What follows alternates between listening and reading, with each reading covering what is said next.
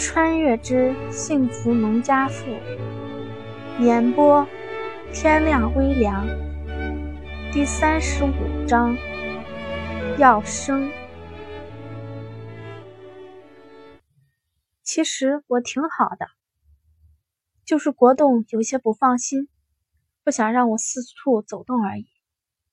其实我在家里快憋死了，自从怀了孕，我最多就去过地边上。别的哪儿都还没去过呢。吴红儿撇撇嘴，跟李桂兰抱怨的说道：“你这丫头是身在福中不知福，这还不是国栋紧张你？别人享有你这待遇，盼都盼不来呢，你还抱怨？不过国栋这孩子也太小心了，你也别整天待在家里不动，要不然生孩子的时候可就要受罪了。”看着自家闺女白胖圆嫩的小脸儿，崔荣梅说道：“嗯，知道了。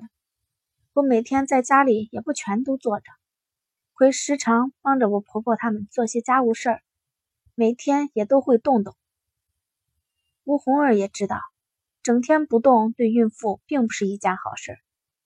虽然不怎么出门，但是在家里她却经常动动，反正家里院子也大。你一切都好就行。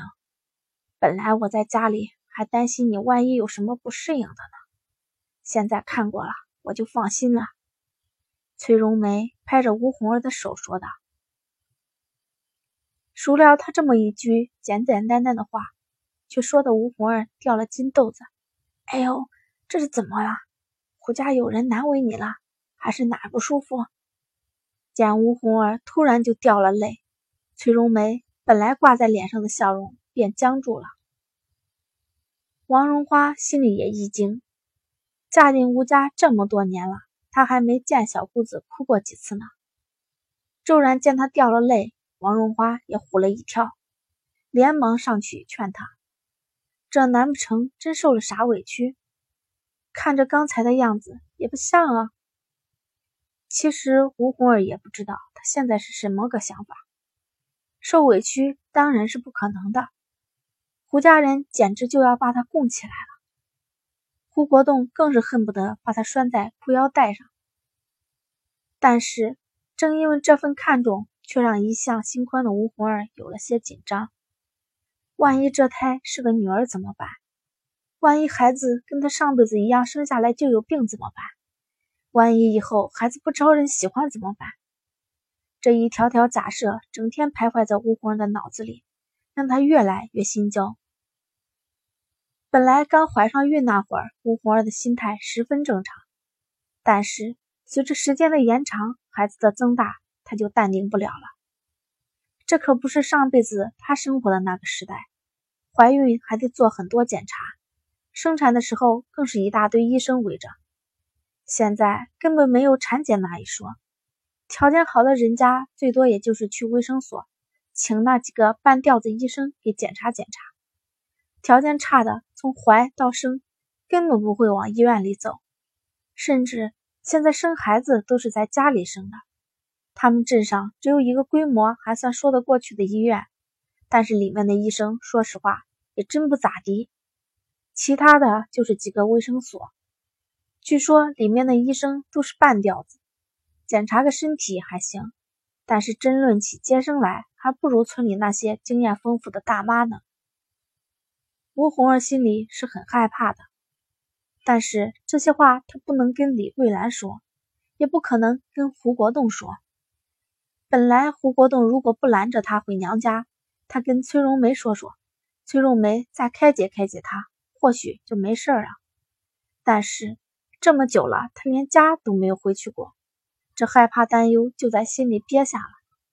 幸亏崔荣梅来得及时，如果再过几个月，她非得把自己吓出毛病来不可。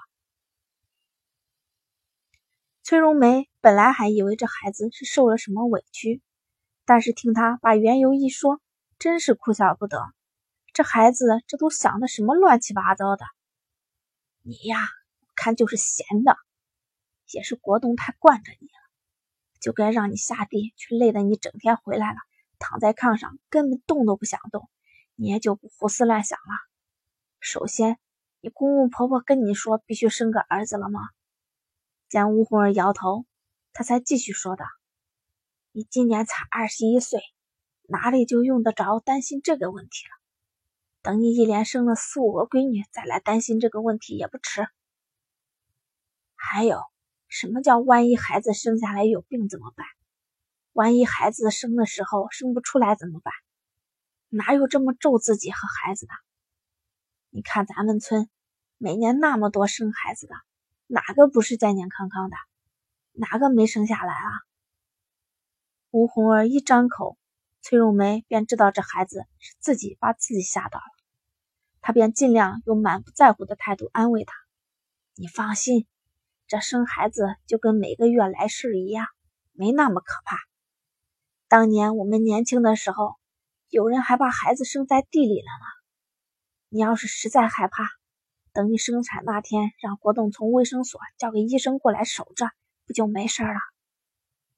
现在卫生所里有专门的接生员，不过和这些年轻的小丫头比起来，大家还是普遍更相信村里的老人。不过现在村里很多人家，在让接生婆接完之后，会让卫生所的接生员给产妇清洗消毒，这也是这两年才兴起的。据说这样会让孕妇和孩子更健康。王荣花也安慰吴红儿道：“红儿，你不用怕，你看我都生了两个了，还不是照样健健康康的。再说了，镇上医院有一个老医生，据说接生可厉害了。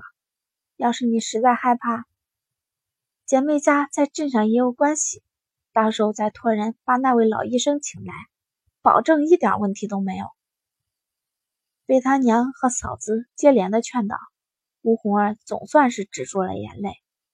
其实她也知道自己这纯粹是没事儿给自己找麻烦，但是只要一想起来，她就心烦。见到他娘更是委屈的不行，估计跟怀了孕敏感也有关系。不过被俩人这么劝解了一番，吴红的心情的确好了很多，起码前段时间的坐立不安是没有了。本来打算吃过了午饭就赶回去的崔荣梅，因为担心也没立刻走，一直等到下午三点多了才告辞离开了。不过从这之后，崔荣梅来吴家便勤快了一点。他们家姑娘自小就矫情，一点一点年纪就要有自己的毛巾呀、牙刷呀之类的东西。本来长大了还以为她这个毛病改了。但是现在一看，还是跟小时候一样。崔荣梅活了半辈子，都没见过哪个孕妇会担心孩子会不会生下来有病之类的问题，担心的掉金豆子。虽然把崔荣梅吓得整天提心吊胆的，但是吴红儿却从那天起，就像什么事儿都没有发生过一样了，心里也像是搬开了一直压着的大石头，一直到生产前夕都没再烦心心。吴红儿生产的日子是在阴历十月份，今年的冬天来得比较早，一进十月便飘起了几次雪花。虽然下的都不大，但是吴红儿却不敢在院子里继续溜达了。现在她的肚子已经大的不行了，要是万一摔一跤，她哭都没地方哭去。然而李桂兰却一反常态的让胡国栋多拉着吴红儿多走走，说是生孩子的时候会容易些。不过每次必须有胡国栋跟着，吴红儿现在的那个肚子，李桂兰一个人都拉不住她了。一进十月，李桂兰便把吴红儿生产的事情安排好了，也托二女婿赵强找了镇上那位妇产科医生的关系，就等着吴红儿生了。但是这孩子偏偏是个慢性子，十月份都过了多一半了，也不见吴红儿有生产的迹象。